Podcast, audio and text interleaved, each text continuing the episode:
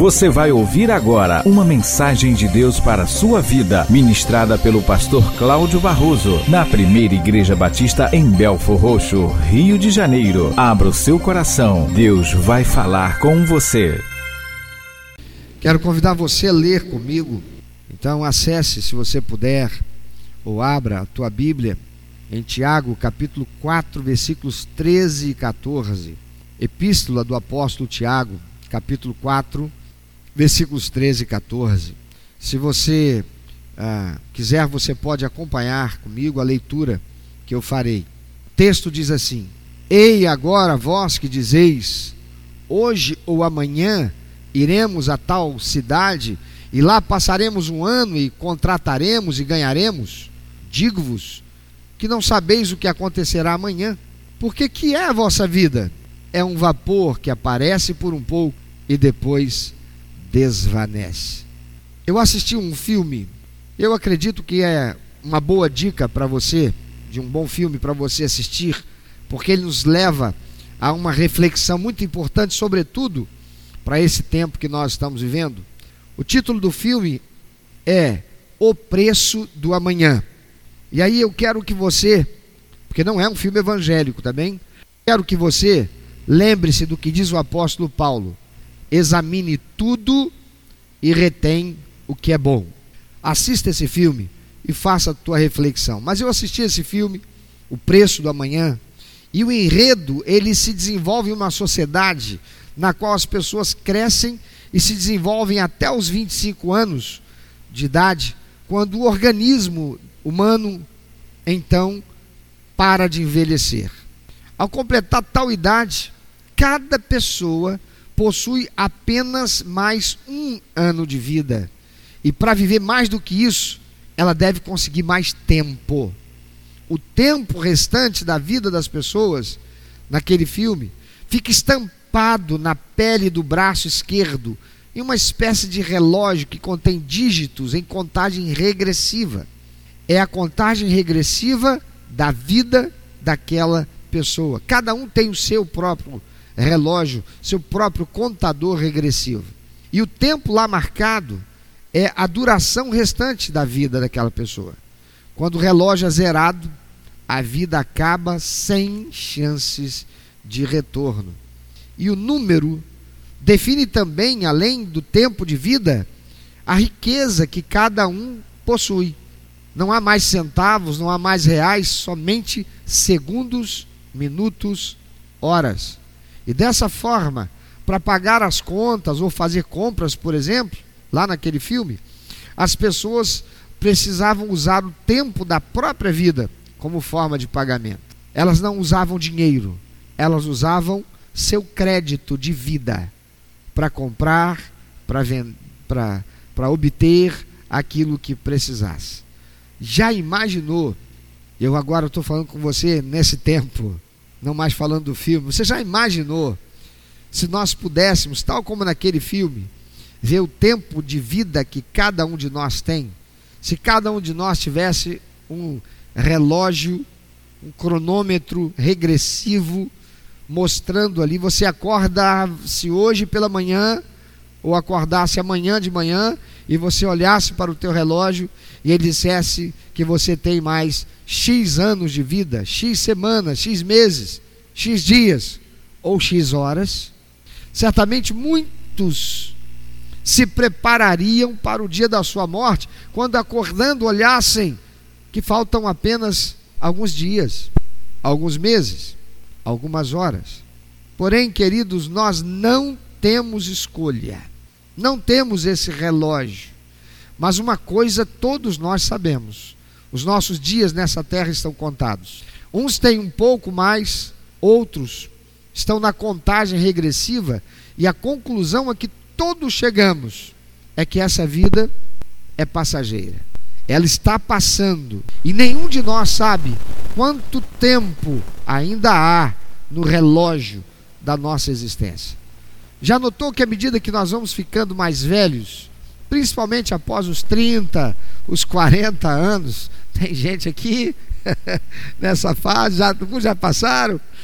A vida parece que ela vai passando cada vez mais rápido, não é verdade? E olha que interessante, quando você é criança, quer se tornar adolescente. Quando é adolescente, quer ser jovem, quer ser adulto. Mas quando se torna adulto, quer ser criança. Tem até uma música que fala isso, né? Quando eu chego a ser adulto, agora eu quero ser criança. Por isso, nós já dissemos ou ouvimos alguém dizer: Puxa, como esse ano passou rápido. Rapaz, o dia de hoje acabou, foi tão rápido que eu não consegui quase fazer nada. Não fiz quase nada hoje. O texto que nós lemos do apóstolo Tiago declara que a vida, queridos, é como um vapor que aparece e logo desvanece. Quantos hoje saíram de casa para trabalhar e seus familiares nunca mais os verão?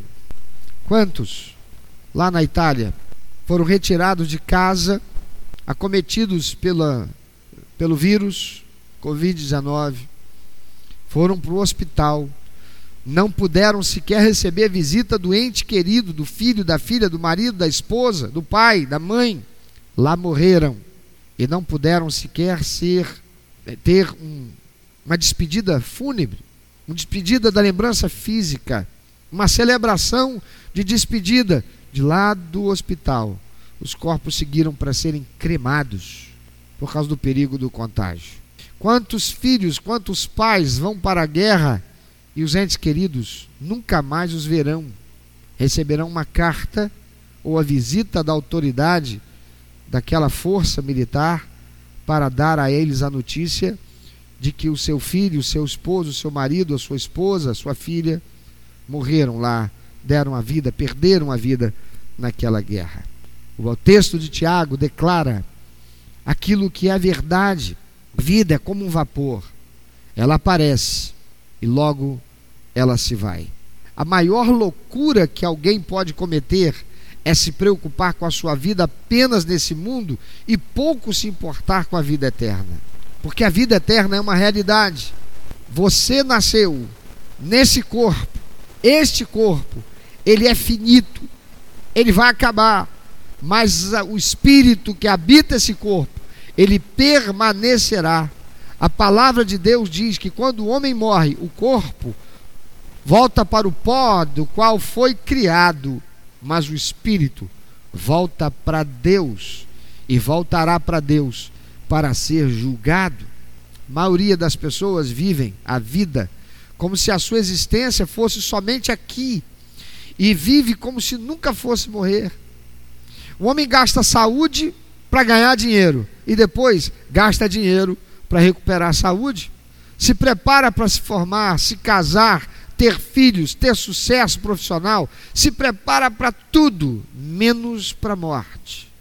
Muitos estão fazendo de tudo para ganhar mais seguidores nas redes sociais, fãs em meio ao meio artístico, esperando ganharem fama, fazerem fortuna, porém, tudo nessa vida passa, as coisas passam as pessoas passam, a força e a beleza passam. Um dia eram crianças, hoje o cansaço e as rugas tomam conta do seu corpo. Eu estava me assistindo ah, na gravação da live e eu fiquei assustado. Rapaz, como é que eu estou cheio de pé de galinha? Que coisa terrível! E logo antes, pouca, poucas horas antes, eu estava fazendo, procurando uma imagem minha e eu encontrei uma, uma foto minha de quando eu assumi essa igreja há 20 anos atrás. Rapaz, eu estou gasto. Queridos, tudo passa. Quantos reis já partiram? Quantos poderosos em sua época já não existem mais? Quantos artistas famosos que arrastavam multidões de fãs em shows no mundo inteiro e já não estão mais entre nós? E agora, onde é que eles estão? Se os da minha geração perguntarem hoje aos jovens e adolescentes, se há alguns aqui, não é? se sabem quem foi o grupo Menudo, você sabe quem foi o grupo Menudo? Você sabe? Sabe, Vitória? Sabe, Thelma? Quem foi o grupo Menudo? Pois é, foi da minha geração.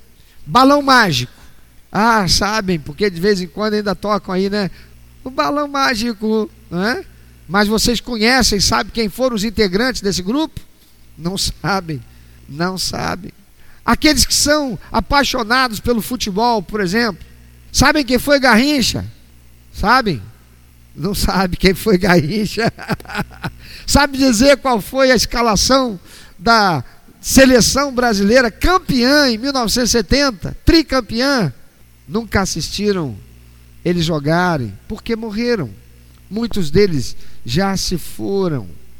Você já ouviu falar em Nelson Gonçalves? Que foi famosíssimo cantor nesse país na época da rádio, ou na época do rádio. E foi da geração do meu pai e da minha geração? Pois é. No tempo deles, eles foram reconhecidos, mas a glória deles já acabou. Pessoas fazem planos para o seu futuro e de repente a morte interrompe. A grande questão de muitos, que muitos sequer querem pensar nela é o que será da vida após esta vida? Será que ela existe? Há muitos que estão vivendo como se a vida existisse apenas aqui e vão se assustar depois que morrerem, quando abrirem os olhos na vida eterna e tiverem que se encontrar com Deus, para passarem pelo grande juízo a que todos nós, eu inclusive, passaremos. Porque a palavra de Deus diz que ao homem importa morrer somente uma vez, vindo depois disso o juiz eterno de Deus. Uns para viver em eternidade com Deus, outros para viver em eternidade sem Deus. E você deve saber o que é viver eternidade sem Deus. E eu posso te dar um vislumbre disso agora, falo isso sempre. Imagina quem mora numa favela, imagina quem mora num bairro dominado pelo tráfico, que acorda de madrugada assustado, pulando da cama, correndo para debaixo da cama ou de um móvel, juntando seus filhos desesperados para ir para um ambiente da casa que seja mais seguro para eles, por causa da, dos tiros, por causa das granadas, por causa das bombas, porque uma facção contrária está invadindo para dominar aquele lugar, ou por causa de uma incursão da polícia para fazer frente à paralisação do crime ali. Você pode imaginar o que é o inferno. Imagine se você sendo um cidadão morador de uma cidade lá na Síria, que está em guerra civil, que morteiros bombardeiam dia e noite, destruindo as casas, destruindo os hospitais, destruindo as escolas, e as pessoas desesperadas dentro de casa, sem ter o que comer, e em meio a todo esse caos, pois o, o inferno, a vida eterna sem Deus, é algo muito pior ainda do que isso. Inferno significa vida eterna sem Deus. Ah, amados, a palavra de Deus afirma que sim, a vida após esta vida ela existe. E em verdade, não há sentido, não há lógica a existência humana terminar quando o corpo físico deixar de existir aqui. Por isso a palavra de Deus diz: que após esta vida, todos seremos apresentados diante de Deus para sermos julgados pelo que nós fomos e pelo que fizemos nessa vida. A palavra de Deus diz que toda língua confessará e todo joelho se dobrará, reconhecendo Jesus Cristo como Senhor e Deus.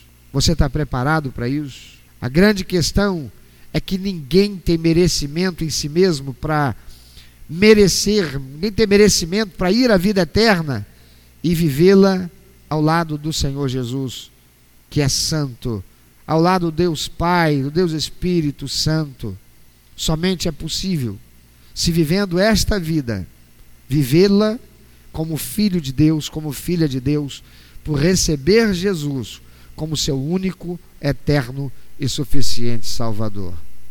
É por isso que Jesus Cristo veio a esse mundo.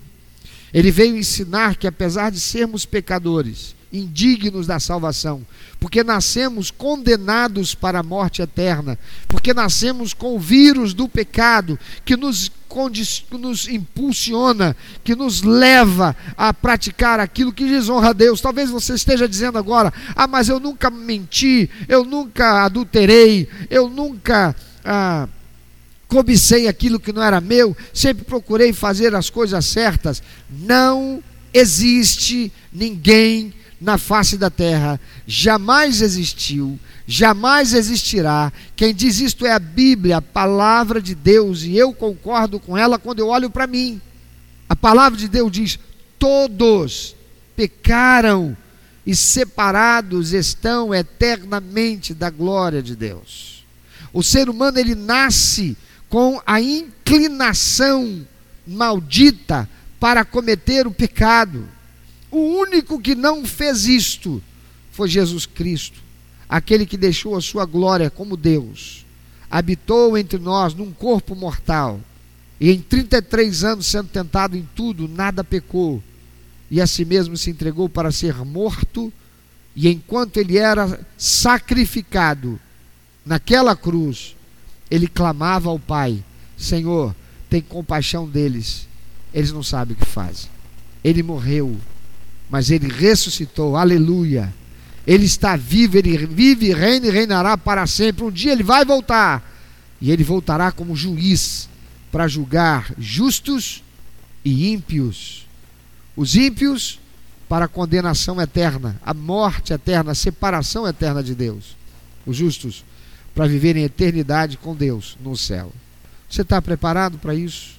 A palavra de Deus não é o pastor, não é a denominação, não é a religião, é a palavra de Deus diz que ninguém jamais poderá conquistar mérito para morrer e ir para o céu.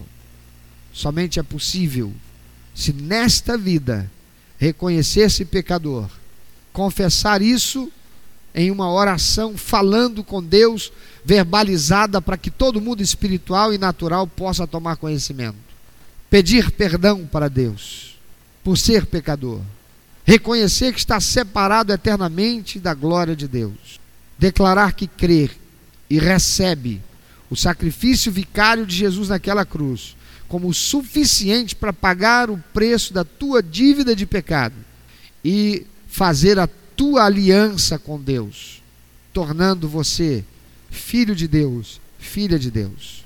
A palavra de Deus diz em João capítulo 1, Evangelho de João capítulo 1, versículos 10 a 13, que Jesus veio para os que eram seus, os seus não o receberam, mas a todos quantos o receberam, a estes é dado poder de serem tornados filhos de Deus. Ninguém nasce filho de Deus. O texto continua dizendo que isto não provém do homem, não provém da vontade do homem, mas vem de Deus, da vontade de Deus, que em Cristo Jesus assim operou a salvação de todo aquele que crê e se aliancia com Jesus. Se você ainda não fez a tua aliança com Jesus, se você ainda não recebeu Jesus como teu único, eterno, suficiente Salvador, numa aliança para toda a tua existência, de modo que a partir daquele momento, nascendo de novo como uma nova criatura, filho de Deus, filha de Deus, você tem o compromisso de todos os dias buscar desenvolver um relacionamento com Deus pela oração e pelo estudo da palavra de Deus, para que você agora mude a tua maneira de ver a vida, para que você mude a tua maneira de agir em relação à vida, para que você possa se parecer com o Pai, porque o filho deve se parecer com o Pai. Quando Deus nos criou, o Senhor diz assim: façamos o homem a nossa imagem e semelhança. Que imagem e semelhança é esta que Deus colocou no homem que ele criou, você e eu, desde nosso pai Adão e Eva? A imagem e semelhança é o caráter moral de Deus. E que caráter moral de Deus é esse que ele comunicou a nós, seres humanos? A capacidade de amar a capacidade de perdoar, a capacidade de ser bom, a capacidade de ser sensível àquilo que é mal e rejeitar, a capacidade de ser perdoador, de ser misericordioso, de ser longânimo, a capacidade de ter um relacionamento com Deus que dê prazer ao coração dele. Deus quer que você, partindo desta existência, você vá viver com ele por toda a eternidade. E a garantia que ele nos deu de que assim será é o sangue de Jesus que foi derramado na cruz do Calvário, para que todo aquele que nele crê não pereça, mas tenha a vida eterna. Você está preparado para a morte? Tem muita gente desesperado nesse momento agora. Tem muita gente com medo de sair de casa, com medo de contrair o Covid-19, porque isso pode representar a sua morte. Eu quero dizer uma coisa para você: eu não quero morrer. A morte não é natural para nós, porque Deus não fez o homem para morrer. A morte entrou na existência humana por causa do pecado. Eu não quero morrer. Mas você talvez dissesse: Ué, pastor, mas o senhor não disse que a salvação é para quem já recebeu Jesus? O senhor não disse que tem a salvação? Eu tenho a minha salvação. Mas eu não posso atestar a salvação dele, nem a dele, nem a dele, porque ninguém pode. Isso é algo entre Deus e o homem. Mas deixa eu te dizer uma coisa: eu não quero morrer porque a morte não é natural para nós. Deus não fez a gente para morrer. Mas se eu morrer, eu não tenho medo da morte. Eu não querer morrer não é o mesmo que ter o medo da morte. Eu não tenho uma morte. Porque eu sei para onde vou. E eu sei que vou para lá não porque eu tenho méritos, mas porque eu recebi Jesus como meu único, eterno suficiente Salvador. Se eu não ver a minha filhinha de 10 anos crescer, se eu não ver a minha filhinha de 10 anos chegar à idade da minha filha do meio, de 20, ou da minha filha mais velha, de 30, se eu não ver meus netos, se eu morrer antes, eu irei para o céu de gozo, onde viverei eternidade com o meu Deus, onde não há choro, não há lamento, não há dor, não tem Covid, não há vírus. Viverei a eternidade no lugar de paz que foi preparado pelo Senhor para todos aqueles que nesta vida foram tornados filhos de Deus. Você está preparado para se encontrar com Deus e para passar pelo juízo eterno de Deus? Se você não está, você não quer estar preparado, você não quer receber Jesus como teu único, eterno e suficiente Salvador, você não quer agora entregar a tua vida ao senhorio de Cristo Jesus, você pode fazê-lo apenas quedando-se diante dele agora se prostrando diante dele agora. Ele é onipresente. Ele é onisciente, ele sabe tudo. Ele olha para você agora, ele contempla você, ele vai ouvir a tua oração. Se dentro de você há um sentimento sincero por reconhecer que você não merece morrer e ir para o céu. Por quê? Porque o pecado não entra no céu. E o pecador que entra no céu é aquele que foi remido, lavado no sangue de Jesus. Não aquele que parte dessa vida apenas sendo religioso, frequentando um culto às vezes, mas sem ter aliança com Deus e sem ter aliança com o corpo de Cristo, que é a igreja. Porque se você diz que recebe Jesus como teu Salvador, ele tem que também ser Senhor da tua vida e você tem que obedecê-lo. E a palavra do Senhor diz que a igreja que foi criada por ele é a reunião daqueles que foram tirados do mundo, da vida de pecado, foram tirados para fora da vida de pecado e inseridos no corpo espiritual de Cristo aqui na terra, que Jesus mesmo é quem chama de igreja. E para quê? Para cultuá-lo, para adorá-lo, para aprender dele, mas também para servir a ele à medida que serve ao próximo também. Talvez você seja um religioso uma religiosa, que por tradição familiar recebeu esta confissão religiosa cristã, mas você está preparado para ir para o céu? Você está preparado para encontrar-se com Jesus? Se não, entrega a tua vida agora para o Senhor Jesus. Meu amado ouvinte, você que ouviu esta mensagem, se Deus tem falado ao seu coração, se você foi constrangido pelo Espírito Santo e quer compartilhar isso conosco, quer que nós estejamos orando por você, se você quer nos informar que você recebeu Jesus como teu único, eterno e suficiente Salvador, se você quer saber um pouco mais a respeito do que fazer para dar prazer ao coração de Deus e viver a vida que o Senhor tem reservado para você, vida de paz, de equilíbrio, de satisfação, entre em contato conosco. Ligue para nós. Anote, por favor, é 21 2761 1059 21 2761 1059. Entre em contato conosco. Deus quer continuar falando com você.